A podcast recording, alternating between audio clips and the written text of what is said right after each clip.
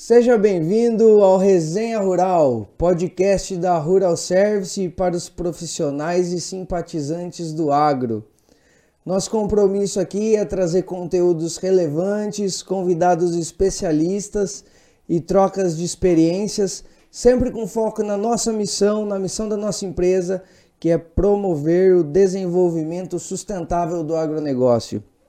Seja bem-vindo, sente-se, sinta-se em casa teremos hoje um episódio especial. Felizmente hoje estou sozinho porque o conteúdo é bem, bem especial para a nossa empresa, vem muito de acordo com o que nós trabalhamos no dia a dia. Inclusive foi uma votação que aconteceu uma enquete no Spotify, então quero agradecer os nossos ouvintes do Spotify que participaram dessa enquete, dessa votação e escolheram o tema de hoje que vai ser o Plano Safra 23-24.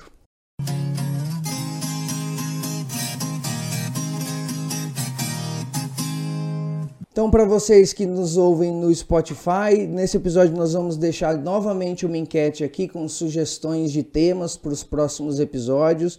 Mas para você que está no YouTube, também podem deixar seu comentário com sugestões de episódios, é, sugestões de temas, críticas, qualquer coisa que venha aí a contribuir com o desenvolvimento do agronegócio.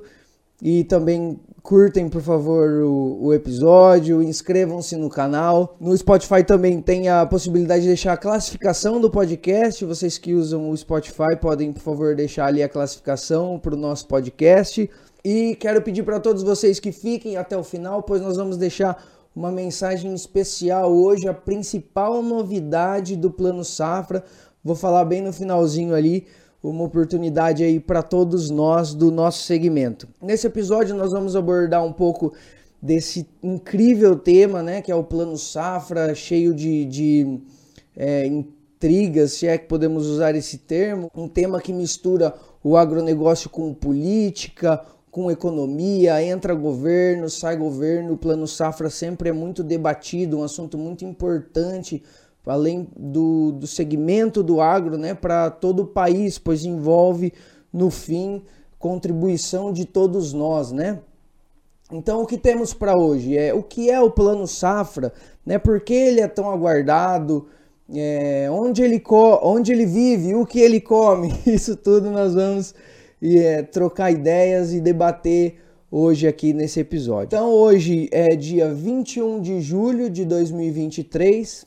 O Plano Safra ele foi lançado no comecinho do mês agora. No final do mês passado já era amplamente debatido, né? Então nós vamos hoje é, mapear todo esse universo do Plano Safra, que é uma política de Estado brasileira, é uma política que parte do governo brasileiro no objetivo de fomentar e incentivar o setor agropecuário do Brasil, todo o setor do agronegócio, é, disponibilizando recursos financeiros e outras medidas de incentivo para o setor. É, impulsionando a atividade agrícola, não só no sentido de aumentar a produção, aumentar a produtividade, mas também melhorar a qualidade da produção agropecuária brasileira. Ela apoia tanto pequenos produtores, agricultores familiares, mas também tem incentivos para médios e grandes produtores, além de da agroindústria é, e cooperativas. Como que o Plano Safra promove todo esse desenvolvimento? É, na forma de, no sentido de aumento de produção, aumento de produtividade, principalmente por meio de fornecimento de recursos e incentivos para os agricultores investirem nas suas atividades. Também, além do aumento de produção, aumento de produtividade, ele também pode estimular a produção de alimentos específicos, alimentos básicos, por exemplo, é, direcionando recursos para políticas de arroz, é, produção de arroz, milho, feijão, que são alimentos sim, do dia a dia do povo. Né? Então, é, por exemplo, pode ter um, um.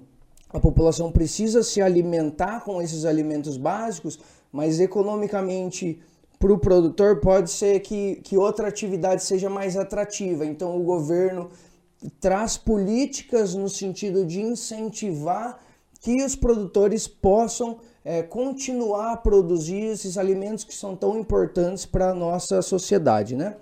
Além de apoiar diretamente a agricultura familiar, que é uma política importante no sentido é, de produção de alimentos a nível local, né? Porque normalmente se produz pra, em regiões mais afastadas, por exemplo, com pouca infraestrutura, a produção da, do, da agricultura familiar é imprescindível para manter, para sustentar essas populações. Além do investimento em tecnologia, no sentido de fomentar pesquisa e desenvolvimento, e proteção aos agricultores é, aos agropecuaristas no sentido de proagro e seguro agrícola. Então o Plano Safra também tem esse papel de fomentar e apoiar essas políticas de, de seguro, de proteção, de garantias de produção agropecuária. Então, pessoal, é, vocês devem se perguntar, principalmente quem não é do setor, ao meu rico dinheirinho ali da minha contribuição do meu imposto vai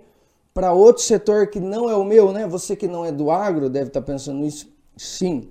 Então todo o, o governo ele é, fornece esse tipo de subsídio, esses tipos de incentivo para o setor agropecuário. Por que isso, né? Porque além de ser uma política de segurança alimentar, então para que sempre nós tenhamos, é, tenhamos alimentos sendo produzidos no país, disponibilidade de alimentos ele fornece estabilidade também para o setor que, como vocês devem ter visto nos últimos anos, tem segurado, tem mantido a economia. Em meio a essas crises que nós tivemos, pandemia e dificuldades econômicas aí na maioria dos setores, nós tem, temos observado a agropecuária, o setor agro aí, é, sustentando o PIB e mantendo níveis elevados de resultados para todo o país, né? E esse setor, por mais que ele seja altamente produtivo e ajude muito o país, ele tem um, é um negócio de alto risco, né? Porque a maioria são indústrias a céu aberto, que estão expostas a, a riscos climáticos, ri, é, riscos sanitários, por exemplo. E alimento não pode faltar. Também tem o benefício de gerar empregos para as pessoas do campo. Nós, nós observamos na história do Brasil diversos casos de êxodo rural, que foram situações que prejudicou não só o campo, mas também prejudicou ao longo da história muito também a, a zona urbana. E essas políticas também têm incentivo de manter a população da zona rural e trazer essa estabilidade da densidade demográfica brasileira. Contribuir para a geração de divisas, que é muito importante para os países que dependem da exportação. Né? Geração de divisas é, é a capacidade de, de, gerar receitas em moeda estrangeira, como muitos dos, dos produtos agro são commodities, por exemplo, então eles são negociados, são dolarizados, né? Então gente, nós negociamos em moeda estrangeira, o que é muito importante para o Brasil, que depende muito das exportações para manter o seu PIB. Agora, na prática, na prática, como funcionam esses benefícios, essas atividades? Quais são as principais linhas de ação do Plano Safra para promover todo esse desenvolvimento, essa ajuda ao setor? A primeira é por meio do crédito rural, que é a disponibilização de recursos financeiros por meio de financiamentos, por meio de empréstimos, como investimentos em infraestrutura, aquisição de equipamentos, de maquinários, e também crédito para custeio, que é o, o a matéria-prima de giro dos produtores para produzirem, como vacina, é, ração, insumos de, de defensivos agrícolas, fertilizantes, por exemplo, tudo isso que faz parte do custeio da produção agropecuária, né? Subsídios e incentivos fiscais como para reduzir, por exemplo, o custo de produção de determinado produto, estimular o acesso ao crédito, né? Por exemplo, o crédito rural que nós vamos apresentar ainda aqui nesse episódio, né? Nós vamos passar pelas diversas linhas de crédito que, que vão ser disponibilizadas nesse plano safra, os prazos para pagamento de cada uma delas, o que enquadra cada linha de crédito, né? O que, que pode ser financiado ou não, e o principal no ponto de vista da maioria, pelo menos, que é a taxa de juro, né? Então vocês vão ver que os juros são muito atrativos. Quem está em outro segmento vai, vai, vai achar muito bom a, a taxa de juros aí do, desse plano safra, né? Por, justamente por causa disso. Então, uma das, uma das linhas de ações é subsidiar e fazer esses incentivos fiscais de maneira que o juro fique bem atrativo para que possa realmente esse crédito ser facilmente acessado. Outra linha seria do seguro agrícola e do Proagro, né? Na linha do seguro agrícola, principalmente disponibilizando recursos para o programa de subvenção ao prêmio do seguro rural. Então, para quem não sabe o que é prêmio, sempre que você contrata um seguro, o valor que é pago para contratar esse seguro chama prêmio. Tanto seguro de carro quanto seguro de vida, o valor da contratação é o prêmio e o governo federal tem esse programa de subvenção, ou seja, o governo literalmente paga parte do seguro, como se você fosse contratar o seguro do seu carro e o governo pagasse parte do seguro é, do seu veículo. E além disso, tem também o fundo de estabilidade do seguro rural. Então, nesse plano safra, todo plano safra, o governo informa quanto de recurso vai ser disponibilizado para esse fundo de estabilidade, que no fundo é o que vai dar o dinheiro para que esse subsídio seja fornecido para os produtores. Então, basicamente, por que é tão aguardado? Então, nós ficamos todo mundo lá esperando o lançamento do novo plano safra para saber qual montante vai ser disponibilizado para cada uma dessas coisas que nós falamos, qual a taxa de juro vai ser praticada, qual vai ser o valor da subvenção, as regras de subvenção do seguro agrícola. E, não é raro desses planos safras trazerem também novidades como essa que nós vamos trazer no final desse episódio. Nesse ano, nesse plano safra, vai ser disponibilizado o um montante total de 364 bilhões de reais. Esse é o maior plano safra da história do Brasil, é o maior montante já anunciado por um governo. O do ano passado, por exemplo, não ficou muito longe disso, ficou 340 bilhões já 21, 22 tinha sido 251 bilhões. Então vem crescendo esse valor, vem crescendo esse subsídio. É, nós passamos diversas instabilidades políticas e vocês observam que são, são montantes significativos. Então, é, independente de um governo de direita, de um governo de esquerda, o Plano Safra é uma política de Estado brasileiro e tem que ser é, e tem que ser mantido dessa forma, né? Independente de governo entrar ou sair, o Brasil precisa de segurança alimentar, o Brasil precisa de estabilidade na produção agropecuária que traz benefício aí para todo o país, como nós já falamos. Então, além desse montante, qual outra pergunta é feita com frequência? Qual a taxa de juro vai ser praticado? Todo mundo ansioso para saber qual o juro que vai ser cada uma dessas linhas de crédito. A taxa de juro, ela vai depender da linha e do enquadramento dos produtores. Então, só para vocês, vou passar um, rapidamente aqui as principais linhas, os principais programas que tem de financiamento é, do crédito rural. Por exemplo, o Modern Frota, que é para aquisição de tratores e maquinários. Ele tem um prazo de 7 anos para pagar e uma carência de 14 meses, ou seja, para pagar a primeira parcela, o produtor pode ter até 14 meses de carência e pagar isso no máximo todas as parcelas, né, quitar o financiamento em até 7 anos, com uma taxa de 10,5% ao ano para os produtores enquadrados como médios e 12,5% ao ano para os produtores que se classificam como demais, né, que seriam os grandes produtores. Além dos, dos médios e grandes, que são os demais, nós temos também os pequenos produtores, são chamados de, da, da área da agricultura familiar, né? Que eu vou falar aqui na frente, uh, logo depois aqui da, das principais linhas que nós aqui na Rural Service tamo, trabalhamos, né? São médios e, e grandes produtores. Vou falar também nos, nos, nos benefícios, né? E nos, nas linhas de crédito para a agricultura familiar.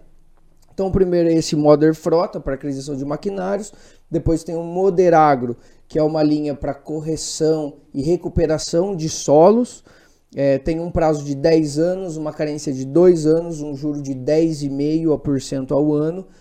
Também com o mesmo juro, mesmo prazo, temos o ProIrriga, que é para aquisição e implantação de sistemas de irrigação. O PCA, que é uma linha de crédito bem famosa, que é o programa para construção e ampliação de armazenagens, né, principalmente silos. Esses têm um prazo, esses têm duas linhas, um até 6 mil toneladas, armazéns até 6 mil toneladas, que tem um juro de 7% ao ano, e, pra, e acima disso, né, tem a 8,5% ao ano. Os dois com carência de 2 anos e prazo de 12 anos. E o Prodecop, que é uma linha de crédito específica para cooperativas, para essa, essas cooperativas agroindustriais, ampliação da capacidade agroindustrial dessas cooperativas, que tem um juro de 11,5% ao ano, um prazo de 10 anos com carência de 2 anos. Ainda nessas linhas de investimento, né, que são todos os créditos, todos os financiamentos que são para aquisição, que não são, igual eu falei anteriormente, para custeio, né, pra, pra, são para aquisições mesmo. Ó, eu vou disponibilizar também, quero agradecer o pessoal do Banco do Brasil, o Ricardo aqui do Banco do Brasil, nossa agência de Rolândia disponibilizou para mim essa apresentação aqui. Se a gente conseguir colocar para o pessoal do YouTube, colocar no vídeo aí todos esses valores. Aí até o pessoal que está assistindo no vídeo pode parecer meio maçante aqui, mas quem está no Spotify, por exemplo, não vai conseguir visualizar isso. Então, realmente vamos ter que passar dado a dado. Mas pode passar um pouquinho para frente ali no YouTube para ou pausar a tela, né, para ver certinho essas linhas e, e, cada carência, cada prazo e cada taxa de juros. Ainda na linha de investimentos, tá? Temos programas, um programa chama Renovagro, é a antiga linha ABC, Agricultura de Baixo Carbono. É, esse também tem juros bem atrativos, juros de 7% ao ano. É, para que, que funciona essa linha? Principalmente para recuperação de áreas degradadas é, recuperação e manutenção de áreas de preservação permanente. Então, o produtor rural ele pode é, adquirir recursos para essa finalidade, um juro de 7% ao ano. E também tem, é, eles deixam aqui Renovagro como demais, né, como outras atividades é, que sejam com foco na sustentabilidade da produção agropecuária, com juro de 8,5% ao ano. É, eles não deixam claro quais são essas, essas, esses enquadramentos né, que entram nas demais finalidades do Renovagro, é, mas tem essa disponibilidade aqui, né? O produtor que consegue comprovar que vai captar esse recurso para investir numa finalidade de sustentabilidade, fazer um investimento na área da sustentabilidade, pode acessar um crédito de 8,5% ao ano. Todos, todas as linhas Renovagro têm limite de 5 milhões por beneficiário, prazo de 12 anos para pagar, com carência de até 8 anos. Então, uma baita carência que tem aqui para a gente investir em sustentabilidade. Eu diria que esse é o grande, a grande novidade desse, desse governo. Não é a novidade que eu vou apresentar no final. Tem uma novidade bem específica que envolve uma, um benefício na taxa de juro mesmo mas ele tem diversas, diversos benefícios assim na linha, como essa, essa carência de oito anos aqui para a linha Renovagro, para quem quiser investir em sustentabilidade. Então eles bateram forte aí é, nisso nesse novo plano safra. Outra linha que temos, bem famoso, já bem antigo, é o Inovagro. O Inovagro é um programa para investir em computação, software, é, esse tipo de monitoramento remoto, coisas mais sim, tecnológicas, vamos dizer assim, né? Que tem um limite bom de 1,3 até 3,9 milhões por beneficiário. Então você pode pegar até 3,9 milhões de reais, é, com um prazo de 10 anos para pagar, carência de 2 anos, num juro de 10,5% ao ano. Então quem quer investir aí em né, softwares de monitoramento, ERP, inclusive quero deixar aqui para quem não acompanhou nosso nosso episódio sobre agricultura de, sobre agricultura digital com o Daniel, assistam lá um episódio bem bacana, pode dar insights aí para quem quer acessar essa linha de crédito. Pronamp, agricultores médios aí que tem é, alguns benefícios, algumas taxas de juro mais atrativas. Como, quem se enquadra no Pronamp, né? Quem é o médio produtor pelas normas do governo? É, antigamente eram produtores que tinham receita bruta anual de 2,4 milhões de reais. Só que como nós tivemos aí essa alta no preço das commodities, é, ficou muito inflacionado, né, por conta de guerra, de pandemia e tal. É, eles aumentaram essa, essa faixa para 3 milhões de receita bruta anual. Tava, tinha muito produtor sendo desenquadrado assim, de médio e realmente não justifica esse desenquadramento, né? Porque à medida que a receita bruta anual ela sobe, o custo de produção também ficou exorbitante. Então, no final, que deveria mandar deveria ser o lucro, né? O lucro líquido. Então, por isso teve essa essa alteração aqui no enquadramento. Outro programa que também teve uma alteração é o Proagro, né? As alíquotas de Proagro que eram de 2% a 8,5%, e isso sim ficou um pouco mais puxado, né? O Proagro veio de 2,5% até 15,9% de taxa. A taxa do Proagro é como se fosse o prêmio do seguro agrícola. Né? O, o Proagro é um programa de garantia da produção, é como se fosse um seguro, mas não é seguro, não é normatizado pela SUSEP.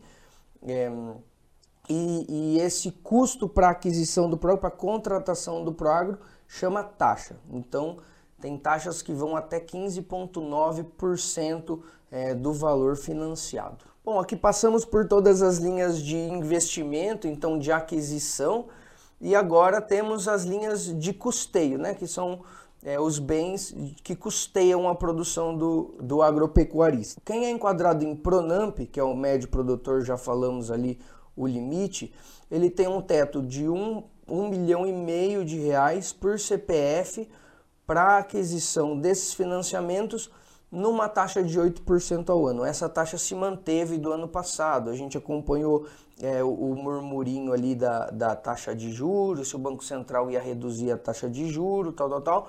Não reduziu a taxa de juro, também não foi reduzida a taxa de juro é, no plano safra mesmo com esse equilíbrio que nós tivemos na economia brasileira pós-pandemia. Então manteve 8% ao ano para a Pronamp e demais, que seriam os grandes produtores, também manteve é, uma taxa de 12% ao ano. Isso com um teto de 3 milhões é, para os grandes produtores. Agora, para a agricultura familiar, vocês vão ver que as taxas são bem atrativas, são os pequenos produtores, esses que que são mais vulneráveis. Então temos os custeios, que tinham uma taxa de 5 a 6% ao ano, passando para 3 a 6% ao ano. Então vocês veem que é uma, uma variação muito grande. Então quem acessa 3% ao ano é quem tem é, a comprovação de produção de alimentos saudáveis, principalmente voltados à agricultura orgânica.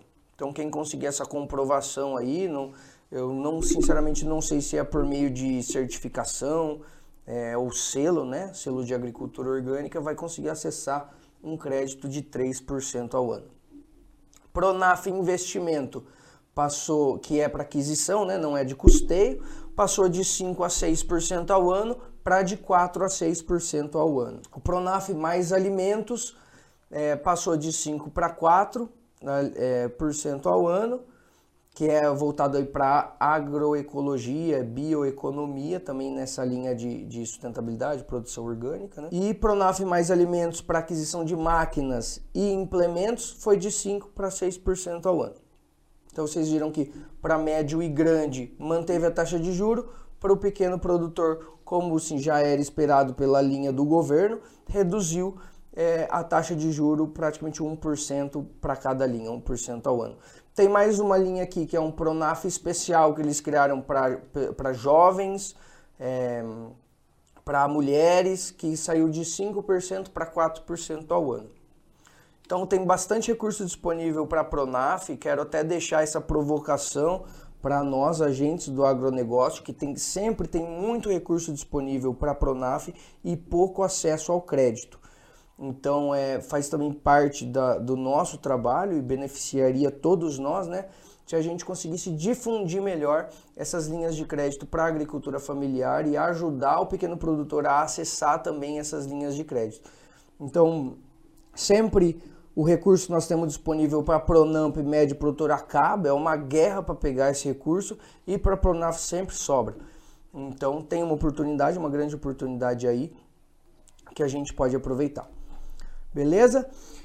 E o que eu enxergo como a pior notícia desse plano safra, que na verdade não, talvez não seria a pior notícia, mas a notícia que não veio seria qual o valor da subvenção do seguro rural. Então, estranhamente, não foi anunciado como que vai ser a questão da subvenção nesse novo plano safra. Então, qual o limite de subvencionado por CPF, é, qual seria o valor de subsídio, né? Então isso não saiu, fica aqui minha provocação para o governo federal agilizar essa informação para nós, que nós estamos na expectativa, é muito importante para todos nós essa informação para a garantia da nossa produção agropecuária. E agora, finalizando, temos a grande novidade desse plano safra, um benefício também nessa linha de sustentabilidade. Então, nós podemos ter uma redução de até 1% na, na taxa de juro anual para os produtores que tiverem uma indução para boas práticas de sustentabilidade. Aqui se enquadram é, crédito de carbono, plantio direto e recuperação de pastagens. O governo não deixa muito claro como vai ser essa, essa comprovação ainda, mas fica também a minha, a minha provocação para os colegas engenheiros agrônomos é, lutarem por esse benefício de meio por cento para quem conseguir comprovar essas boas práticas. E por que, que é 1% total? Porque tem mais meio por cento para as áreas que tiverem cara analisado e sem passivo.